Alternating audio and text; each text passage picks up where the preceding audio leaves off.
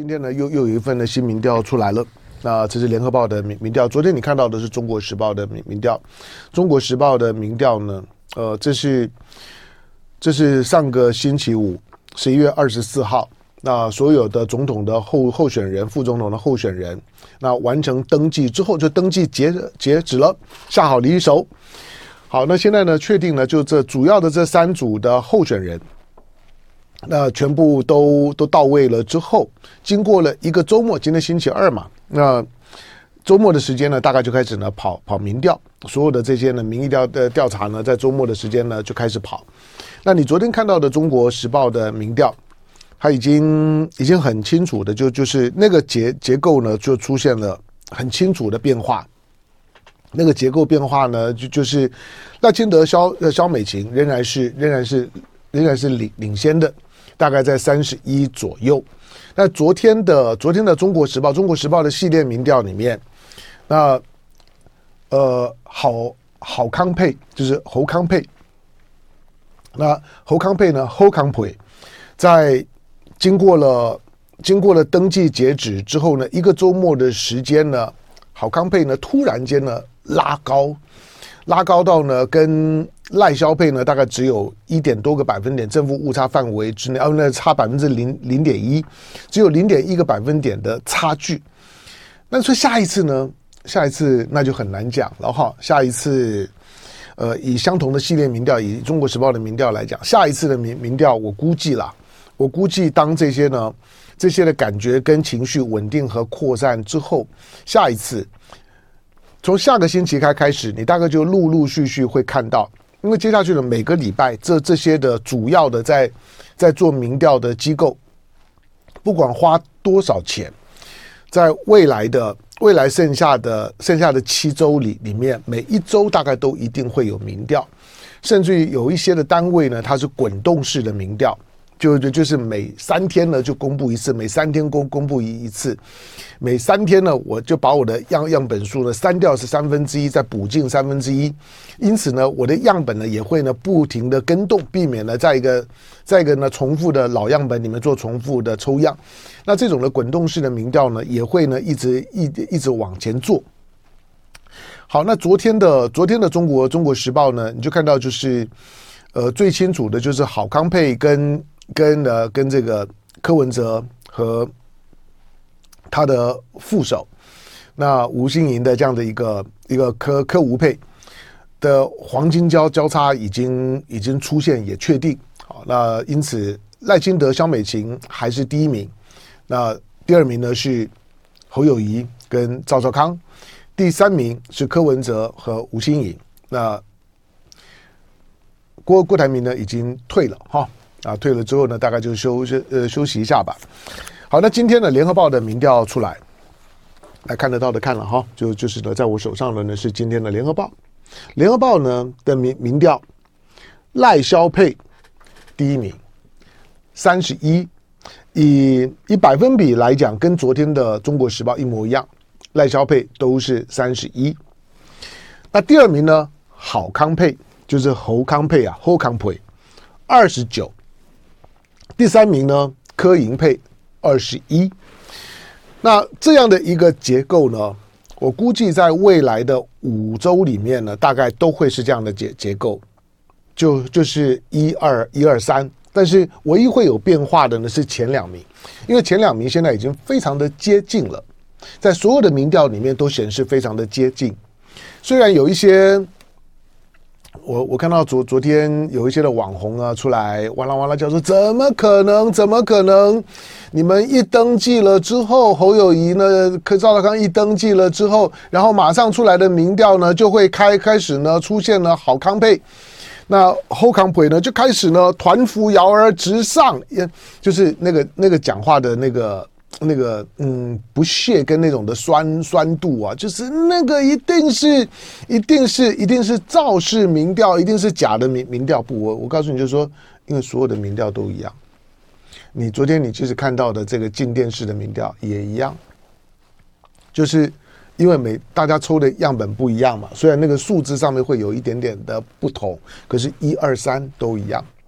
第二个就是那。侯康培在快速的在拉拉近跟赖萧佩之间的差距，这个呢都一样。第第三个就是说，那个差距都已经小到正负误差范围。这两三天你所有看到的蓝绿的民调都一样。你如果突然间看到一个说哇赖萧配呢大赢领先了超过十个百百分点，那没关系，你就你就准备看笑话。这个在在在在去年九合一选举的自由时报呢都上演过。来先进广告。嗨，我是楚狂。电人，嗯，电电人说那叫美德配。对了，就是我我说人家。我我我说说真的，人家人家民进党的朋友们取取名字，这讲了也比较没有没有创意，可是那名名字取得就很霸气啊。比如说蔡英文是英，比如说赖清德是是是德，萧美琴是美，你看这美英德通通有啊。那这这听起来就很很很霸很霸气，对不对？那你像国民党侯友谊。嗯，温温的，虽然虽然是个很很很霸气的捕捕捕头，赵少康，好，大家知道少康中中中心也温温的，就是国民党的政治人物的那个名名字就比较 fair，尤尤尤其蓝营的政治人物都有点思乡的情怀，名字要不然就是有台，要不然就像我有乡，多半都跟呢自己的出生背景是有关的。好嘞，欢迎回到飞碟联播网飞碟早餐，我我是唐唐江龙。好，那讲到呢联合报的民调，因为呃，我们我们不不去讨论什么什么机构效应。我在我在讲的就是说，你在看任何一份民调的时候，不要把不同的机构的民调呢拿来呢做做比较，你只能够去做一些的结构的分分析。这个结构的分析就是说，呃，如果如果不同单位所做的民调，它呈现相同的趋势，那那个趋势是确定的，而不是把哎这个这个民调呢谁谁百分之三三三十一，那个民调呢剩下呢百分之二二十几，那个比较呢是。没有统计意义的，因为因为它的样本基本上都不一样。就算撇开那基本的统计的这个常常态分配当中的样样本偏差，撇开呢这些都不谈，就假定它不是个偏差样本，但是呢这个比较呢是没有意义的。就但是你可以去看呢同一个民调机构，它既可以排除机构效应，你看那个趋趋势。那不同的机构当中呢，如果都显示相同的趋势，那那个趋趋势呢是确定的。如果不同的民调里面呢都显示某一组候选人里面呢有快速拉升或者说呢快速下滑的情况，如果不同的民调同时间显示出相同的趋势，那那个趋势呢是确定的。好，那刚刚跟大家讲的就是说这三天的时间呢，我们已经看了一二三三四，从美从美丽岛，从镜电视，那从中国时报，那到联合报。光是从星星期六，星期六不用讲，因为星星期六的连连参考价值都没有，因为因为星期五才完成登记嘛。民调呢，通常你要大概要抓抓个 抓个三天左右的时间，它才会有比较具体的效果，尤其还要有一点点的扩散效应。那经过上个周末了之后，尤尤尤尤其呢，尤其侯康佩侯呃侯康北呢，在台南的那场的造势活动，那场的造势活活动，我觉得。台南着火了，我觉得台南着火了。台南在选举一开始的时候的第一场的造势会火，竟然火火在蓝营的造势场上面。台南着着火了，我觉得台南的朋友，如果你三三十岁以下的，你根本就不知道非台南的朋友的一种经验，就就是因为你们的。你们的投票行为里面，你们选出来的立委、选出来的市长都是绿的，所以你就不知道蓝绿之间的差别。但是在嘉义以北的每一个县市，过去三十年里面都变天过。你仔细看一看哦，嘉义以北的每一个县市，过去三十年里面都变天过。所以，在你的政治生活里面，你起码会有一个概念，就就是绿的执政大概是啥样子，蓝的执政大概是啥样子，你可以稍微比一下。可是台南的朋友有没有有有有没有想过，你连比都没没没得比？就是从你出生了之后，那你可能都已经当完兵了，可能都生完孩子了，你们都是绿的。那其实狗屁倒灶的事情一大堆，可是。那一句呢，“八道兵兵马被酸辣兵”的那种的逻辑就已经内化到你的基因里面，你的投票行为的惯性，让改变在台南是不可能。政治人物常常会告诉你说呢，改变才有可能。就我告诉我要改变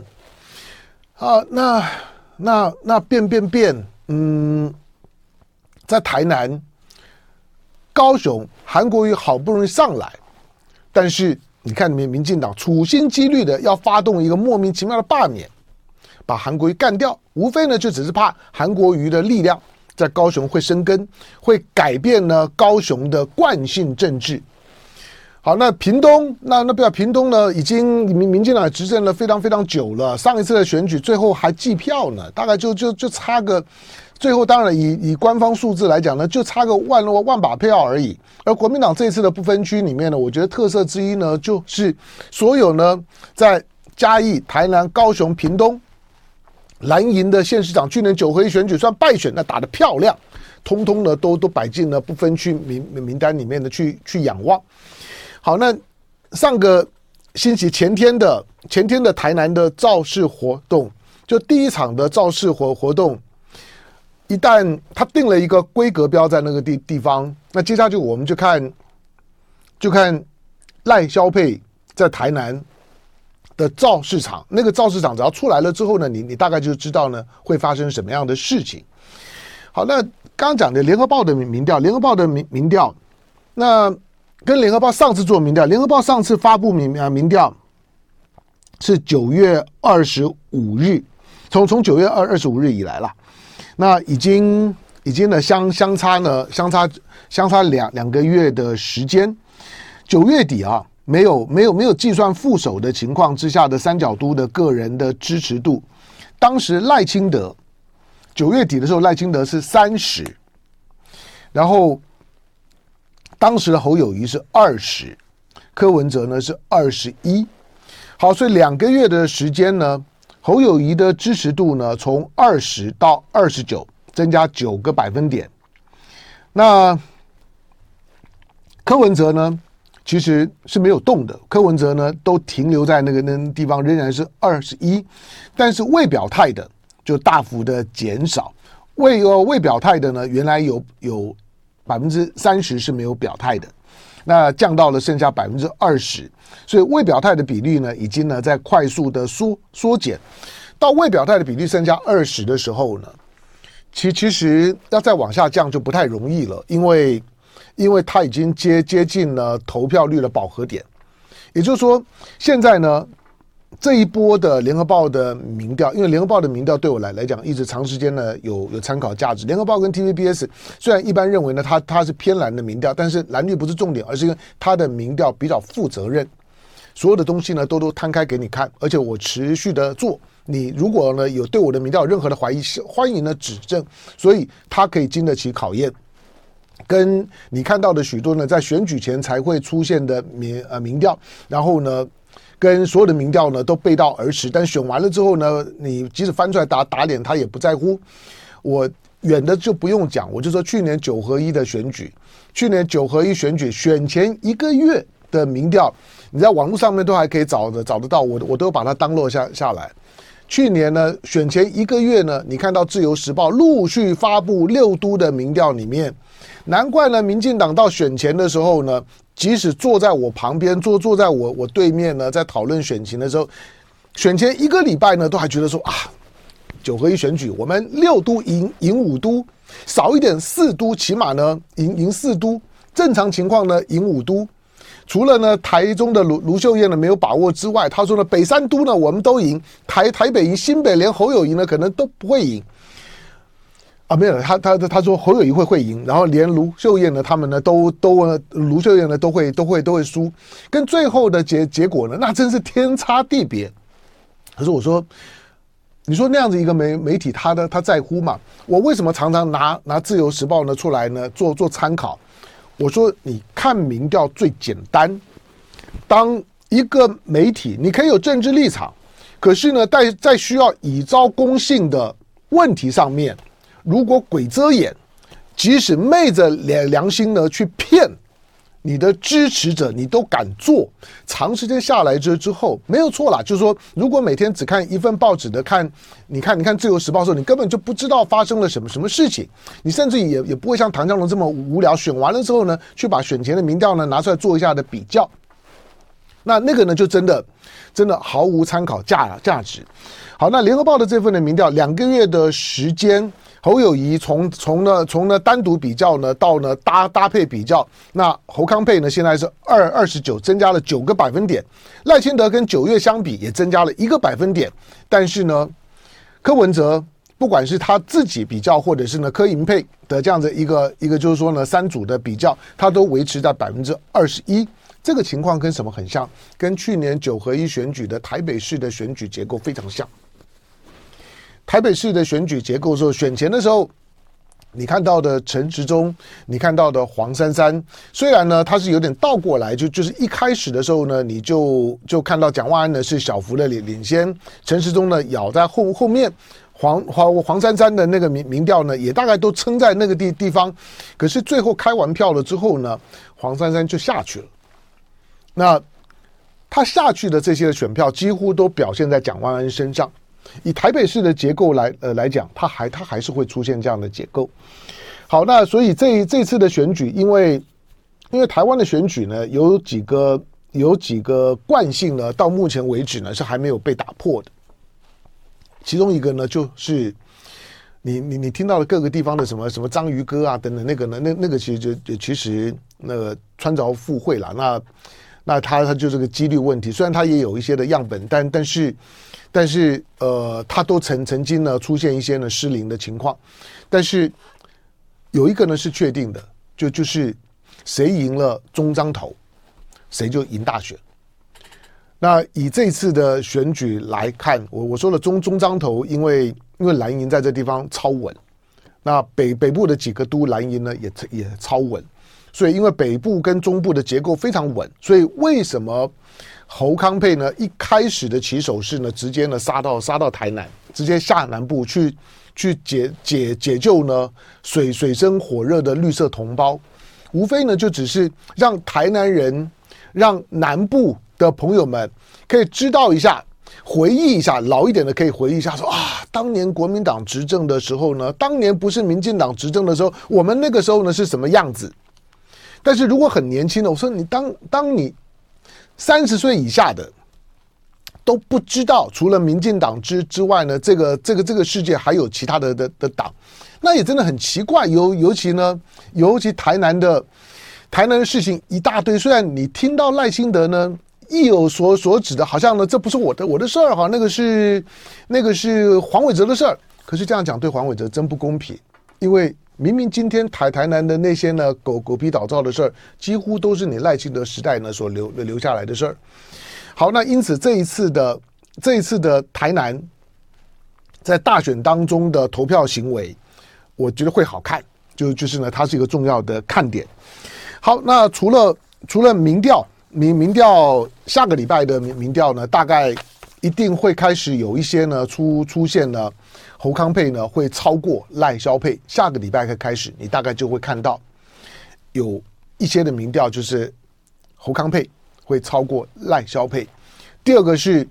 你会看到柯文哲，以结构上面来看呢，柯银配呢现在大概在两两成在那地方，但是我说因为表态率已经以联合报来讲，表态率已经非常高了，表态率已经近近近八成了。近八成的表态率已经接近了投票率的饱和点，所以你要看到呢，表态率再往下降，那个大概就开就开始，第一个不太会，第二个也不太合理。好，那下个阶段呢，你看到的所有的这些的支持度的变化，都会表现在弃保效应上面。那慢慢的就就会有一些的有一些的板块的挪动，当然会有一些的一些的基本的分析会认为说。柯文哲的支持的结构呢，是是是不太一样的，是年轻人，这这个我也我也同意。可是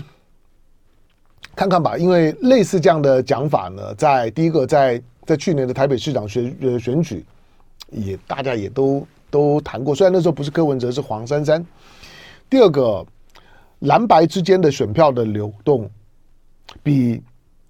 比绿白之间要明显很多很很多。这从呢去年的新竹市的市长的选举，你可以看得出来，就是蓝的在关键的时时刻呢，透过现在因为网络的动员现在非常快，网网络的动员就就只是不不需要几天的什么耳语扩散，以前还要耳语啊，还要还要水水当当啦，还要那个菜虾胡林呐，不用。现在呢，网网络一发出去之后呢，通常呢半天左右的时时间呢，该该接到讯息的大概都会接到讯讯息，所以呢，那个呢，那个整个的投票行为方向的改变，在在同侪之之间的那个那个流动的速度是非常快的。你看去年的去年的新竹市的市长的选举，我告诉你，最后的其实所有的蓝营蓝营的这些的选选票，最后在网络上面发发动的都是朝向高虹安，所以高虹安的胜选。如果如果台湾民众党膨胀说台湾民众党在新新竹很厉害，没有啦。就算那个地方呢是柯文哲的老老家不厉害，我说蓝营的票呢都关在你身上。那这一次蓝白之间的选票的流流动会不会出现呢？出现了反反方向，但是呢一样在蓝白之间的流动，这个呢是可以观观察的。再来侯友谊呢？昨天跟九大工商团体对对谈，这个是一个有有有意义的选举动作哈，因为因为昨天的这个九大工商团团体跟侯友宜的对谈是有温度的，就是他们看起来对于侯友宜开始有了积极的期待，就之前会觉得说啊，可能不会赢，算了吧，那我就不投票了吧。那这个你要除了包括政治现现金，以及最后关头的时候呢，大的企业集团的表态。在未来几个礼拜之内，你都会看到。昨天九大工商团体跟侯友宜对谈的时候，侯友宜呢谈谈了两件事。第一个呢，他当选之后呢，他就要重新启动 ECFA 里面的有关服贸跟货贸协议的协商，完全正确。就是不要像像马英九当当年呢，在洪仲秋事件呢被击溃了之之后。虽然事后看了那些莫名其妙的事是事情，但是民进党很会利用莫名其妙的的事，导致服贸跟货贸的崩溃，使得台湾今天呢进到了一个非常畸形的贸易结构里面。两岸之间 e c a 的确保跟呢服贸货贸的恢恢复的会谈协商，当然有有必要。侯友谊同时谈到，就是四年之内希望能够加入呢 CPTPP 这部分来讲的变数就比较多。不过呢，前提就是如果两岸关系好。台湾加入 CPTPP 不是没有可能的。就爱点你。U, F, o